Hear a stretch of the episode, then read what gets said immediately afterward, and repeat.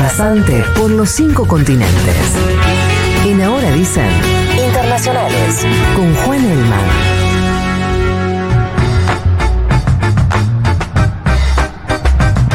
Buen día, Elman, ¿cómo te va? Hola chiques, ¿todo bien? Bien, ¿y vos? Todo bien. ¿A dónde vamos? Lamentablemente vamos a tener que volver al conflicto. En la franja de Gaza eh, tenemos una nueva fase de la guerra con la incursión terrestre de Israel el fin de semana. No es la invasión a gran escala que eh, poco pensábamos hace unas semanas, también inclusive la que decía Israel, pero sí es una incursión terrestre, sí ya cambia un poco el formato de la guerra, pasa eh, del combate aéreo, que sigue estando, al combate físico, ¿no? Ya en la franja Sabemos de tres sectores penetrados, digamos, con presencia de Israel, dos en el norte, uno en el sur, o en el medio lo que está haciendo Israel, según tenemos imágenes de satélites, es cortar la comunicación entre los dos lados de la franja, o sea, ya estamos hablando de una incursión que está dividiendo efectivamente el territorio, que sabemos es bastante estrecho. Hablando de las condiciones del terreno, ayer la noticia fue el bombardeo de un campo de refugiados en Jabalia, Israel ya lo confirma, y fíjense esto que... eh, ¿Eso es un crimen de guerra? estoy pensando, a ver, eh, uno entiende que con la cantidad de civiles muertos y por las condiciones del campo de refugiados, sí. Ahora, sí me, me parece bastante llamativo cómo se comunica, ¿no? Porque nosotros nos enteramos de, eh, así como les dije, una- un bombardero, un campo de refugiados.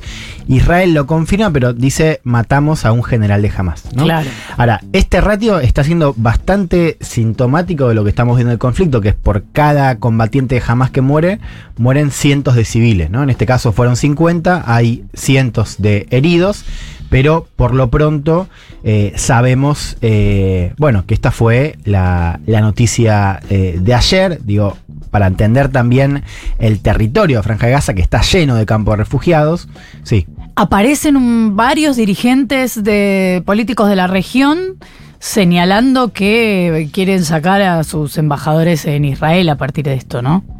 Sí, a ver, lo cierto es que si uno sigue la saga, eh, o sea, ya tenemos más de 8.300 muertos, la mayoría son niños y mujeres, con lo cual, digamos, no es el primero En Gaza. en Gaza. ¿No? Estamos hablando en este momento de Gaza. Después te voy a contar un poco Cisjordania, que creo que también tenemos que mirarlo más de cerca. Lo que quiero decir es que eh, ya se enmarca una serie de bombardeos que, bueno, están produciendo, lo hemos dicho acá, una crisis humanitaria a cielo abierto, eh, casi un millón y medio de, de desplazados. Falta agua, falta gas, falta electricidad, falta alimentos. O sea, ya estamos viendo en Gaza, según cuentan Naciones Unidas, casos severos de deshidratación, ¿no? Eh, y otro tema que es crucial, que es la cuestión de la desconexión. El fin de semana, cuando nos enteramos de la noticia de la incursión, nos enteramos también que se había cortado la comunicación telefónica y de internet en Gaza. Ayer se decía que había vuelto parcialmente, hoy hace unas horas se dice que volvió de nuevo. Eh, esto no es un dato menor, o sea, ya estamos viendo una acción deliberada para cortar e incomunicar a la franja de Gaza y tiene un condimento que, digamos, si uno lo mira desde, desde este punto de vista, eh, lo que nos muestra es, digo, más allá de la cuestión que estamos viendo eh, en términos de los crímenes de guerra y los bombardeos y demás, eh, acá hablamos de familias. Palestina tiene una comunidad, una diáspora bastante importante, también en parte por la historia, ¿no? Eh, desde Chile hasta buena parte del- del mundo árabe.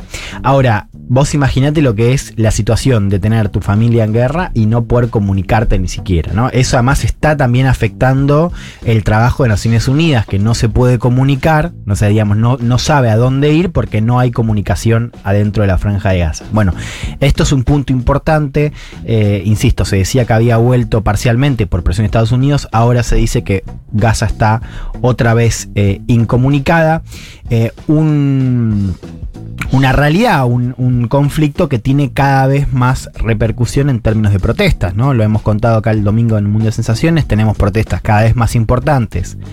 En Occidente, en Londres hubo una bastante significativa, en Nueva York y demás. Me pregunto cuánto falta para que acá haya, sé que hubo, por ejemplo, en Argentina, pero me pregunto cuánto falta para que haya un movimiento quizás más grande como el que vimos en otros lugares de Occidente. Protestas para mostrar lo que pasa con el pueblo palestino. Sí. Eh, Sí, y eh, tenemos también protestas en otros países, ¿no? Eh, del mundo árabe como Egipto, también eh, en Turquía, digamos, ahí en la zona. Es decir, ya empezamos a ver una presión no diplomática solamente, sino también en términos de protestas cada vez más importante que me parece que hacen un poco al contexto. A todo esto vuelvo con la pregunta que planteé la semana pasada y creo que se vuelve más importante y me parece que es uno de los temas centrales, que es que Israel no tiene un objetivo definido en Gaza. Claro. O sea, para entender la dimensión de esto, nosotros estamos hablando de un conflicto que se está poniendo cada vez peor, cada vez más crudo, por las crisis humanitarias que genera, por la, la apertura que tenemos ahora con la cuestión terrestre. Eh, ahora, no sabemos cuánto va a durar, ¿no? Sabemos qué tipo de presencia tiene Israel, porque algunos hablan de una presencia permanente, algunos inclusive hablan otra vez de ocupación, lo cual eso ya implicaría pensar en un escenario radicalmente distinto. Por lo pronto, no tenés un objetivo en términos de la cantidad de tiempo. En Israel dicen, bueno, va a depender, por supuesto, de la respuesta que esté allá. Egipto al mismo tiempo dice, yo un éxodo no voy a permitir. Con lo cual vos tenés un millón y medio de desplazados, pero son desplazados en su gran mayoría internos. O sea, por ahora no vas a ver un éxodo masivo hacia Egipto. Para ver la geografía no hay otra posibilidad. Claro. Digamos, es Egipto o es Israel.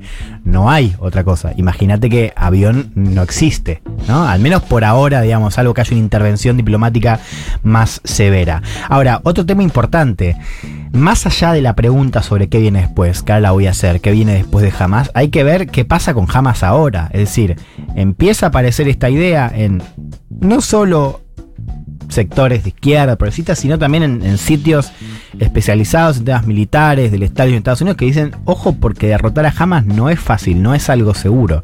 En parte por esto que yo les contaba la semana pasada, por el tipo de infraestructura que hay. Ahora, hay como una paradoja muy macabra acá, que es que Israel se va a encontrar, o sea, va a sufrir en términos militares el espejo de la ocupación. Esto es un lugar totalmente hacinado, o sea, lleno de, eh, bueno, edificios, un, un, par están bombardeados, pero digamos, es un terreno muy difícil para pelear, que lo va a obligar Israel a, ante todo, tener una estrategia de combate más cuerpo a cuerpo, más disgregado, no va a poder avanzar con, de manera de en bloque, digamos, ¿no? Por el tipo de infraestructura que hay, a la que hay que sumarle un sofisticado sistema de tuberías. Hablamos de eh, túneles de 10-20 metros de profundidad que Israel no está logrando destruir con bombardeos. Y eh, bueno, también bastante extensos. Ahí tenemos gente escondida, tenemos bombas, tenemos alimento, ¿no?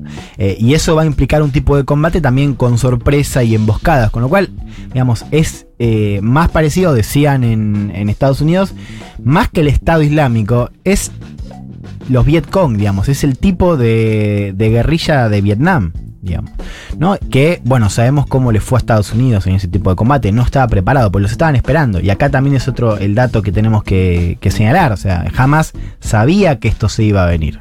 Digo, ellos sabían que después del ataque terrorista de principios de octubre iba a haber naturalmente una respuesta en Gaza. Eso hace difícil pensar por el momento en que este va a ser un combate rápido, que va a ser un combate express y que Israel se va a retirar. Y aún si logra ese objetivo, es decir, descabezar el movimiento, tenemos que entender primero que Hamas tiene gente afuera, digamos, ¿no? Eh, o sea, tiene líderes en Qatar, en Turquía, en Egipto. Esto es, va a ser imposible destruir a todo el aparato de Hamas. Va a seguir viviendo y por lo demás Hamas es un movimiento que tiene su brazo político, tiene su brazo armado, digamos, que es el que comete el ataque terrorista que vimos a principios de octubre. Pero digamos, hay que entender la cuestión social y política. Es, es, es un movimiento que tiene anclaje también por lo que representa. Y no hay otro. A ver, vos en Palestina tenés dos figuras políticas. Una es la Autoridad Nacional Palestina, que está muy desprestigiada, y otra jamás. No hay otra estructura capaz de decir, bueno, eh, si vos descabezas a Hamas, alguien se tiene que quedar a cargo de Gaza, que igual va a cambiar en sus formas, porque va a haber, no sé, una zona de amortiguamiento, lo que vos quieras, y va a gobernar. Eso hoy eh, es impensable. E Israel cuando se le pregunta, inclusive cuando declara por sí mismo públicamente el objetivo, dice, por ahora nosotros tenemos que ocuparnos la cuestión militar. Lo otro se va a ver después. Ahora, lo otro es bastante importante para ver también eh, cómo va a seguir el conflicto. Esto eh, pasando por alto que jamás no va a ser un objetivo fácil a eh, derrotar por lo demás con todo lo que estamos viendo en términos de eh, consecuencias humanitarias. Te decía que para mí es importante ver no solamente lo que está pasando en Franja de Gaza, sino también en Cisjordania, ¿no? que es la otra parte del territorio palestino, donde se está empezando a reportear con poca información de todas maneras, pero ya es evidente que el movimiento de colonos, es decir, digamos, los asentamientos que se construyen ilegalmente en eh, Cisjordania, que se está avanzando y que está habiendo cada vez más violencia comunal, ¿no? en muchos casos de colonos atacando poblaciones palestinas. Lo digo porque vos estás pensando en el futuro de la franja de Gaza, ahora, ojo porque también se está llegando a un escenario de mayor radicalización en Cisjordania y me parece que este es un escenario justamente propicio para que haya un movimiento de mayor escala, ¿no? Eso también es importante y está pasando ahora, ni que hablar de lo que puede pasar a nivel regional, ¿no? Esto es un posible involucramiento de Irán a través de Hezbollah en el Líbano, pero también con proxies en Irak y en Siria. Bueno, esto también está hoy presente, Estados Unidos está intentando evitarlo. El viernes viaja eh, Tony Blinken, que es el secretario de Estado, justamente para pensar esta cuestión de eh, la posible regionalización de la guerra. Bueno, esto está hoy eh, en, el, en el escenario, mientras, insisto, más de 8.300 muertes, falta de gas, de agua, de electricidad, una crisis humanitaria cielo abierto. Y acá en Hora Dicen tenemos el lujo de contar con Juan Elman que nos explica el panorama. Información, Información al instante. Dicen, dicen ahora.